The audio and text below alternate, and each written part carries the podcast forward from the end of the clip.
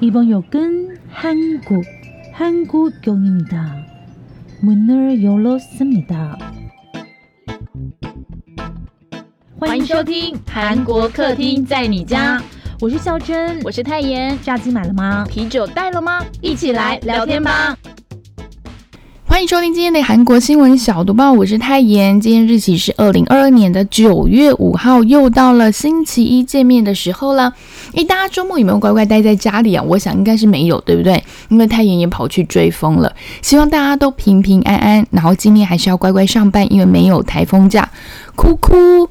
不过小读报不会缺席啦，周一还是都会固定更新，陪在大家身边，一起跟你们上下班哦。那我们就马上来今天的新闻小读报。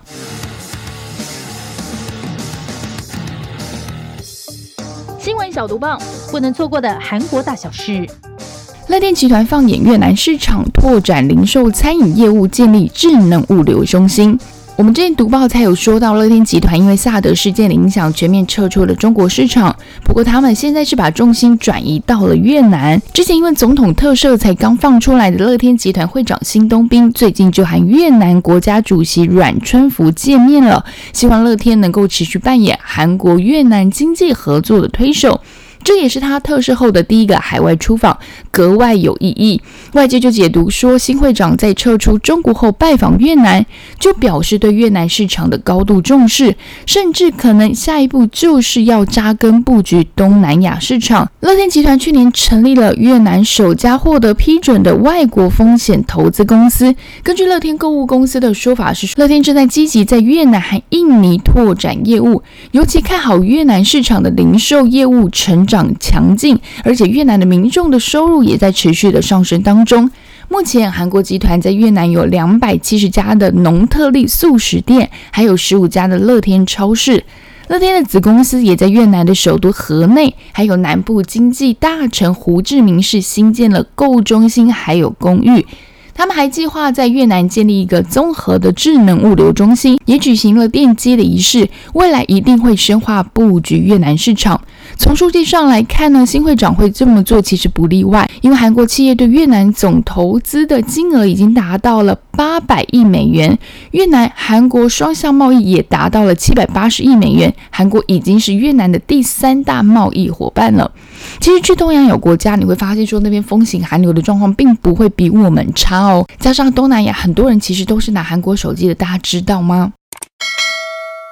在青瓦台拍韩服，被全国人骂说这叫什么韩服啊？最近时尚杂志韩国版的 Vogue 在青瓦台拍摄了一组以韩服为主题的时尚大片，没有想到这组时尚大片才刚刚公开，就引爆了韩国网友的热议。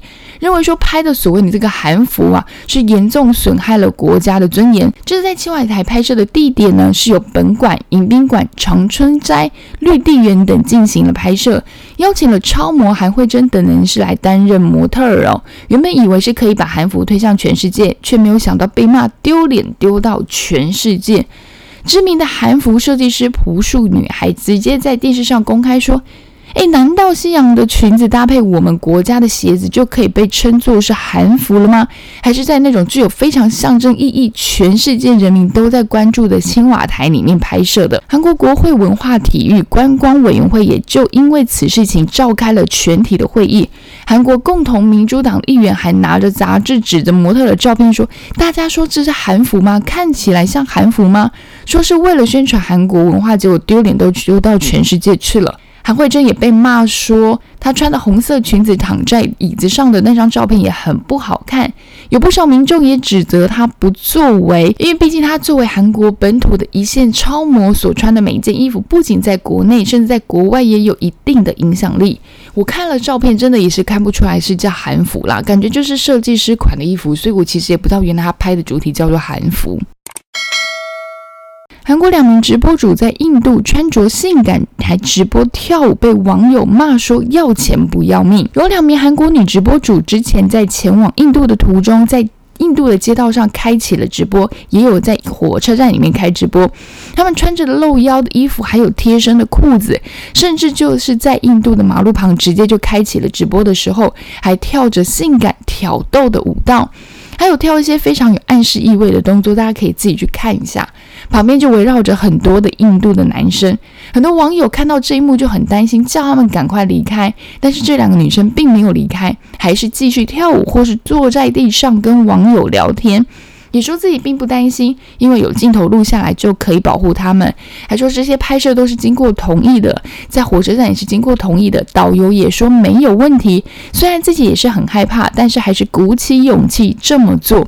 但网友就说这还是很危险啊，因为大家都知道印度是性犯罪很高的地方，常常有女生就被性侵，而且直接就是在马路、公车站这么人多的地方发生性侵案件的也有。万一突然有人疯了，或者做了怎么样疯狂的举动，也不难保其他人不会一起就这么做了不好的事情。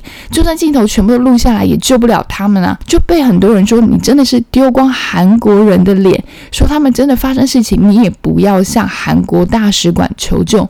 其实我看完也是傻了，因为很多动作真的会让男生觉得是可以这么做的。而且印度其实大家都知道嘛，女生的地位是比较低的，所以很多女生去都一定是想办法保护自己。结果这些人还做了这么大胆的动作，打败宋慧乔，Blackpink Rose 接下了雪花秀的代言。哇，是 Rose 耶！话说最近 BP 正在回归当中了，Blackpink 的新歌大家听了吗？太阳，我是觉得这次新歌，嗯，我自己没有很喜欢，但是真的非常非常的洗脑。重点是这次的舞蹈啊，其实手部细节好多，每个手指都很有戏耶。回归活动通常也会伴随着接下很多的广告，其中成员 Rose 不得了了，最近就被爱茉莉太平洋旗下的雪花秀公布成为新的代言人。大家知道雪花秀的代言人本是谁吗？是乔妹宋慧乔，诶，等于是 Rose 挤下了乔妹，拿下了代言人的位置，这真的是太强大了。那从雪花秀的官网释出的全新形象照呢，Rose 是一头的金发，然后还有在拉的手拉胚，非常有气质。那个宣传影片大家可以去看一下，真的是非常的好看。那跟以往雪花秀广告呈现出来的成熟美不太一样。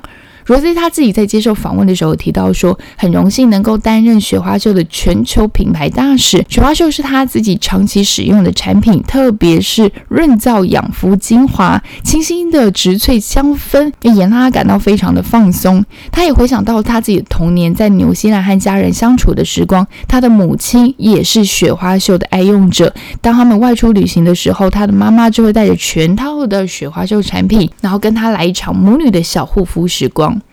你其实听到这句话的时候，大家有没有觉得哪里奇怪？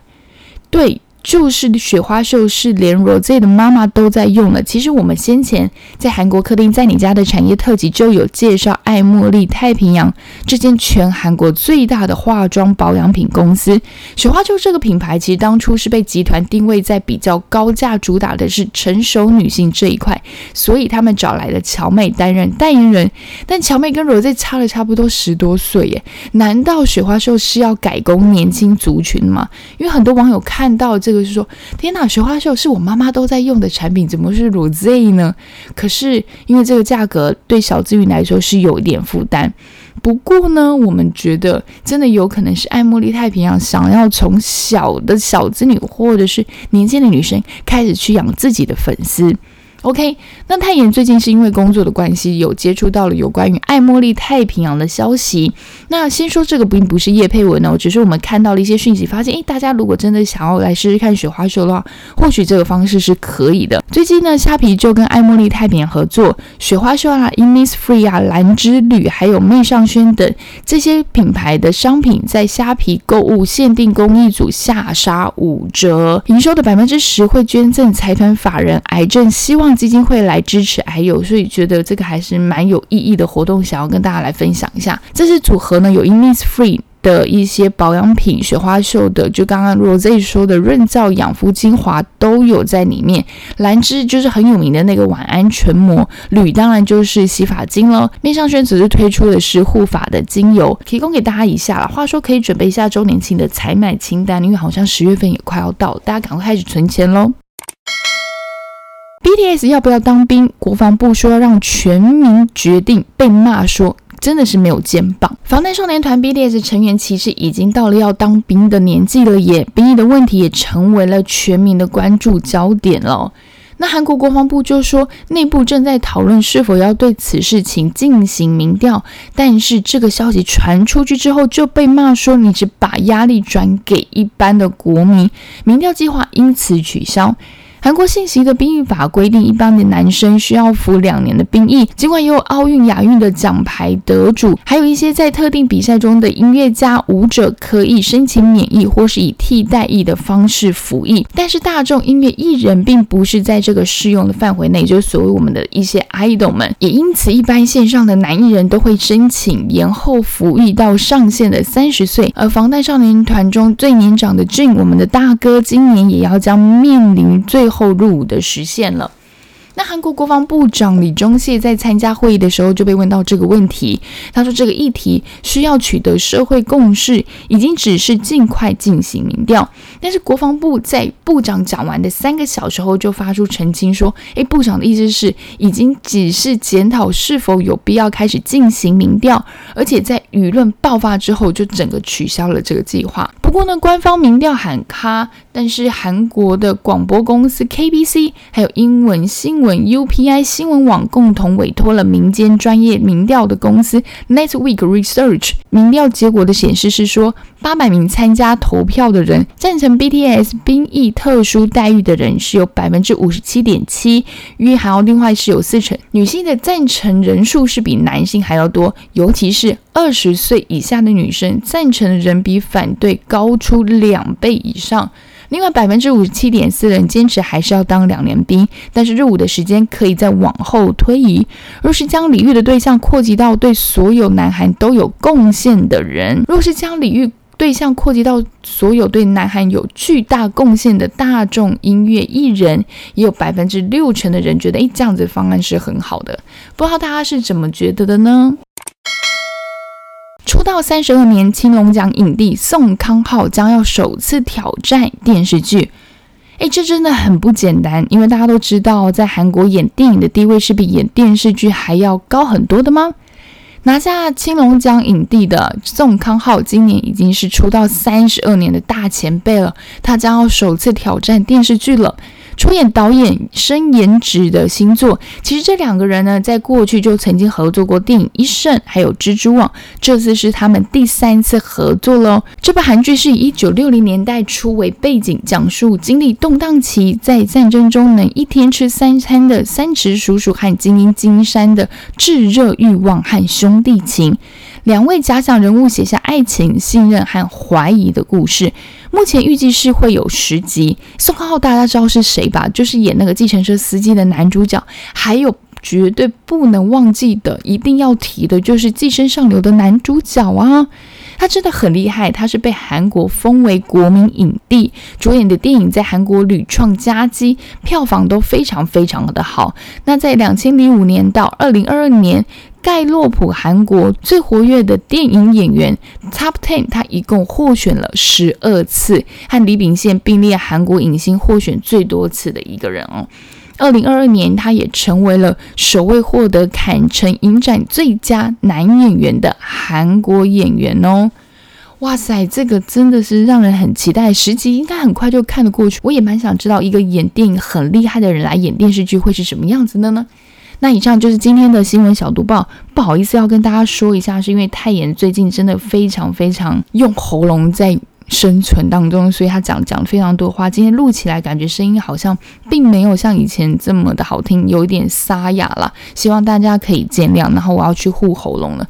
然后我录完的时间其实就是在你们听到的前两个小时，因为太阳最近真的是有点忙，希望大家见谅一下。大家会喜欢今天的新闻小读报，那就祝大家今天一天都顺顺利利、开开心心。我们下次再见喽，安妞。